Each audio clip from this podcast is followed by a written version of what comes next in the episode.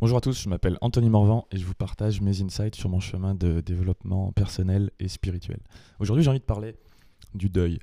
Euh, parce que c'est quelque chose qui revient souvent dans ma vie, dans la vie de tout le monde, je pense. On a tous des deuils à faire. Et euh, ce temps-ci, je suis assez connecté avec ça.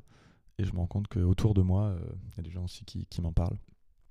L'idée m'est venue parce que ma... une amie euh, est en train de vivre une séparation.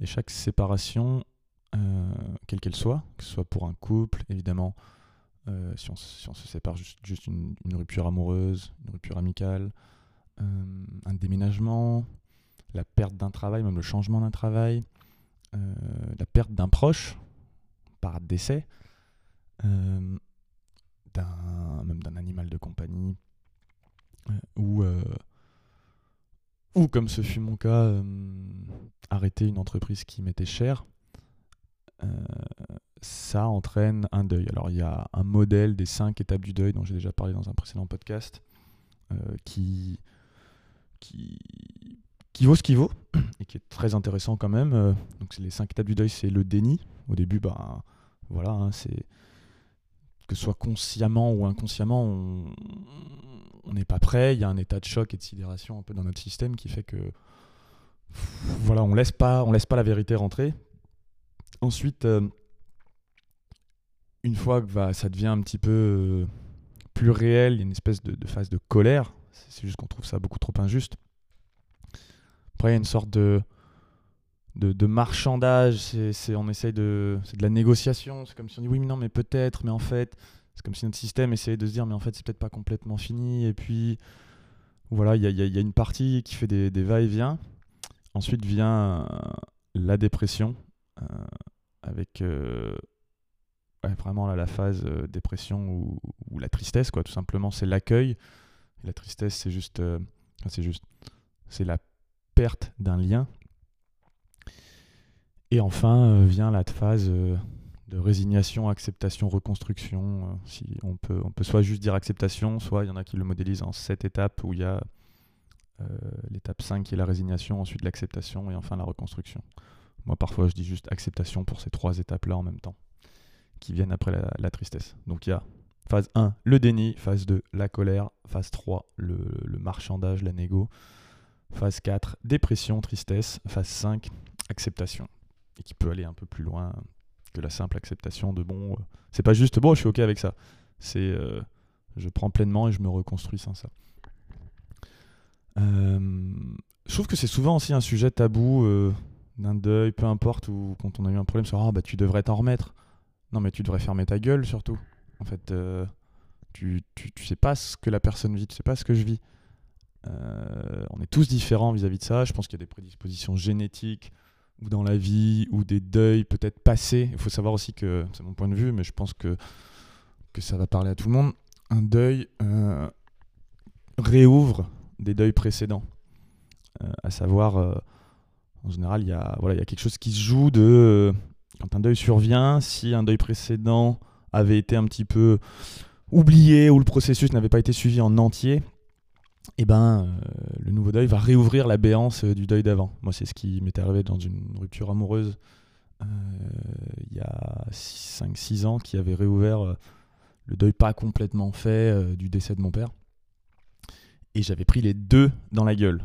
Et, là, en faisant le deuil de d'Alpha Body, donc l'entreprise dans laquelle je travaillais, et le fait que j'ai mis fin à cette aventure pour ma part, bah, je m'attendais juste à arrêter cette aventure. Et non, j'ai repris quelques bouts de deuil précédent aussi.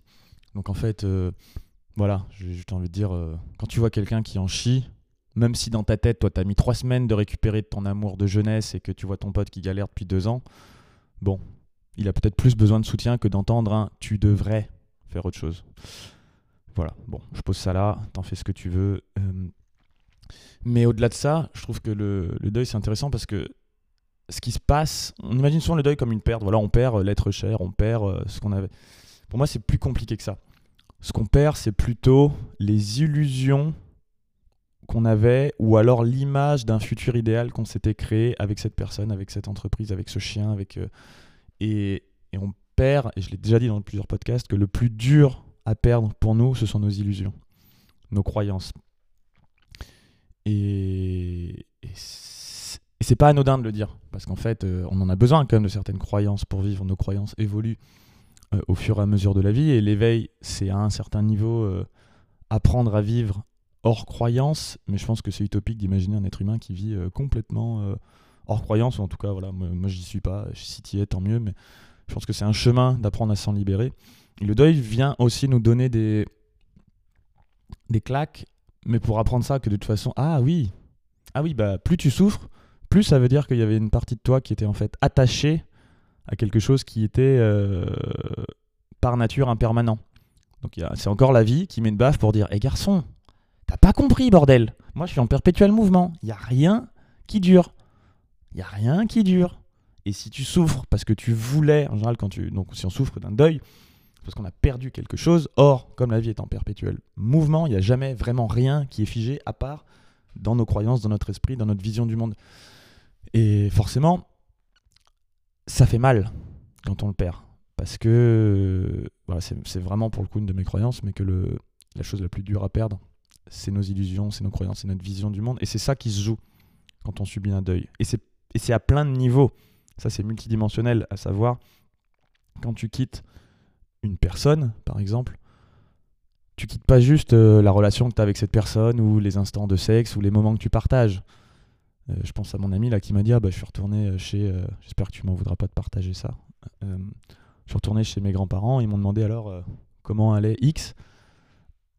Et ben elle me dit ah putain ça me l'a rappelé. Je me suis dit ah oui c'est vrai qu'on passait des moments chez eux. C'est pas les mêmes c'est pas la même chose quand je vais voir mes grands-parents quand je suis avec lui ou quand je suis tout seul. Et en fait c'est tout un tas d'événements dans notre vie. C'est presque toute notre vie toute notre vision du monde en fait qui change. Quand il y a un, quelque chose de significatif comme ça qui change pour nous.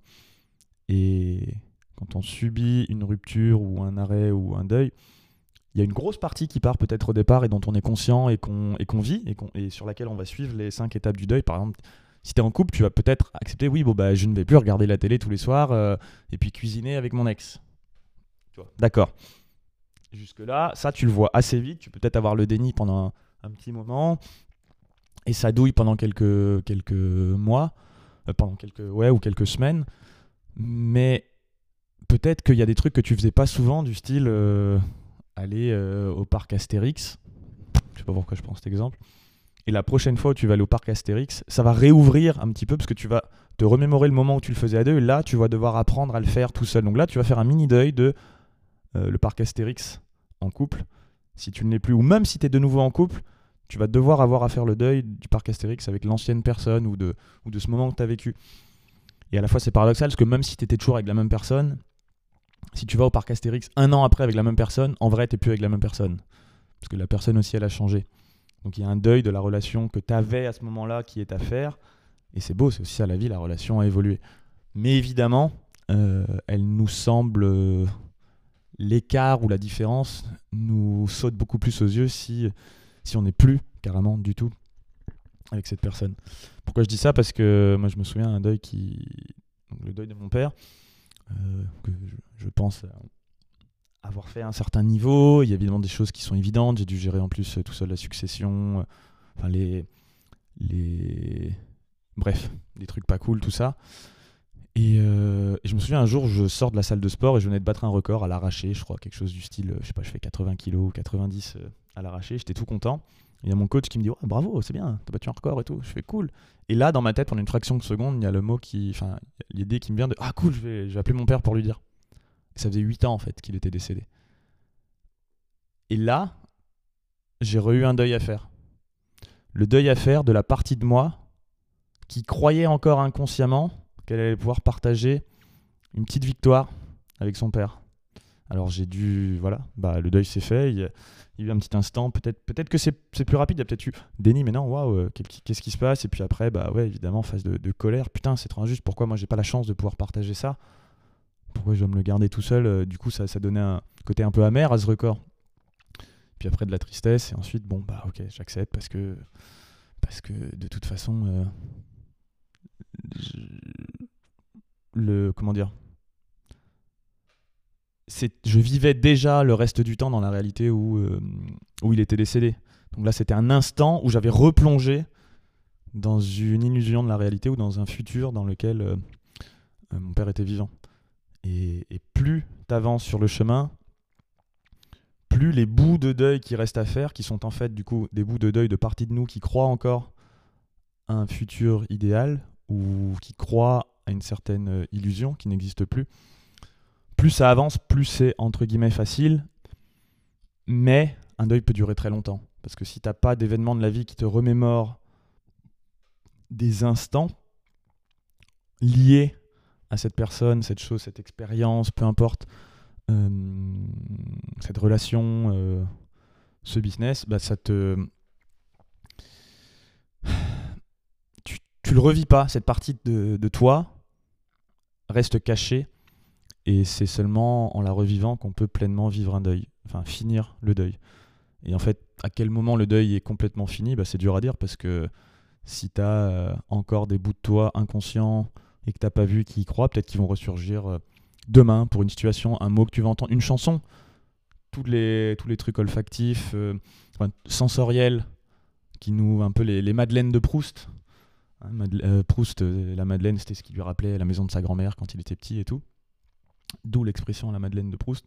C'était une espèce de Madeleine de Proust, un parfum, un film, un générique télé, qu'en sais-je, euh, ou alors tu retournes dans le village de ton enfance, paf, il y a peut-être des choses comme ça qui te viennent, et, d'un coup, euh, apprendre à vivre euh, bah, plus dans le présent et, moins dans le passé, et découvrir des parties de toi qui sont encore attachées ou qui, qui, ouais, qui se souviennent tout simplement de ça. Et c'est à la fois beau, c'est un peu beau, mélancolique et triste à la fois.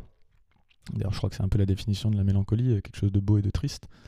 Euh, mais voilà, c'était un petit message euh, que je voulais passer de considération personnelle et, sur le deuil. Et, c'est ok, on, traverse tout ça de toute façon. Encore une fois, la vie est en perpétuel changement. La vérité, comme le dit, je crois que c'est Épithète ou, non, ou Épicure, aucun homme ne marche deux fois dans la même rivière parce que quand il y revient, ce n'est plus le même homme et ce n'est pas la même rivière. Pourquoi? Parce que toi, tu changes, je l'ai déjà expliqué dans plein d'autres plein podcasts, toi, tes molécules, euh, les molécules, les atomes de ton corps se renouvellent régulièrement. Euh, la rivière en elle-même, bah, avec le courant, toute l'eau qui touche ton pied à, un instant, 10 secondes plus loin, euh, l'eau qui était là, elle est, à 15 mètres et c'est plus la même eau. Et ça, c'est la nature de la vie, perpétuel changement. Il n'y a que l'image fixe qu'on a de nous-mêmes, des autres. On va dire un peu c'est l'ego, hein, sans, sans problème mais l'ego qui, euh, qui cherche à comprendre ou le mental qui cherche à comprendre, il n'y a que lui qui prend cher lors d'un deuil, parce que la vie fonctionne en perpétuel mouvement. Dans la vie, il n'y a jamais rien qui est figé. C'était mes 3 centimes sur, euh, sur le deuil. Si ce podcast t'a plu, partage-le à quelqu'un qui vit peut-être euh, un deuil ou qui est resté un peu bloqué là-dessus ou qui a besoin de d'entendre ça, ne serait-ce que pour légitimer un petit peu ce qu'il ressent et qui qu'il apprenne à te dire euh, tu devrais juste fermer ta gueule si tu lui dis vas-y passe à autre chose. et, euh, et si t'as aimé ce podcast, euh, je t'invite à mettre 5 étoiles sur iTunes Podcast ou sur Spotify, ça fait toujours du bien à voir et ça permet de développer le podcast. Et aussi un commentaire, je les lis tous avec plaisir et, et j'y réponds. Des bisous.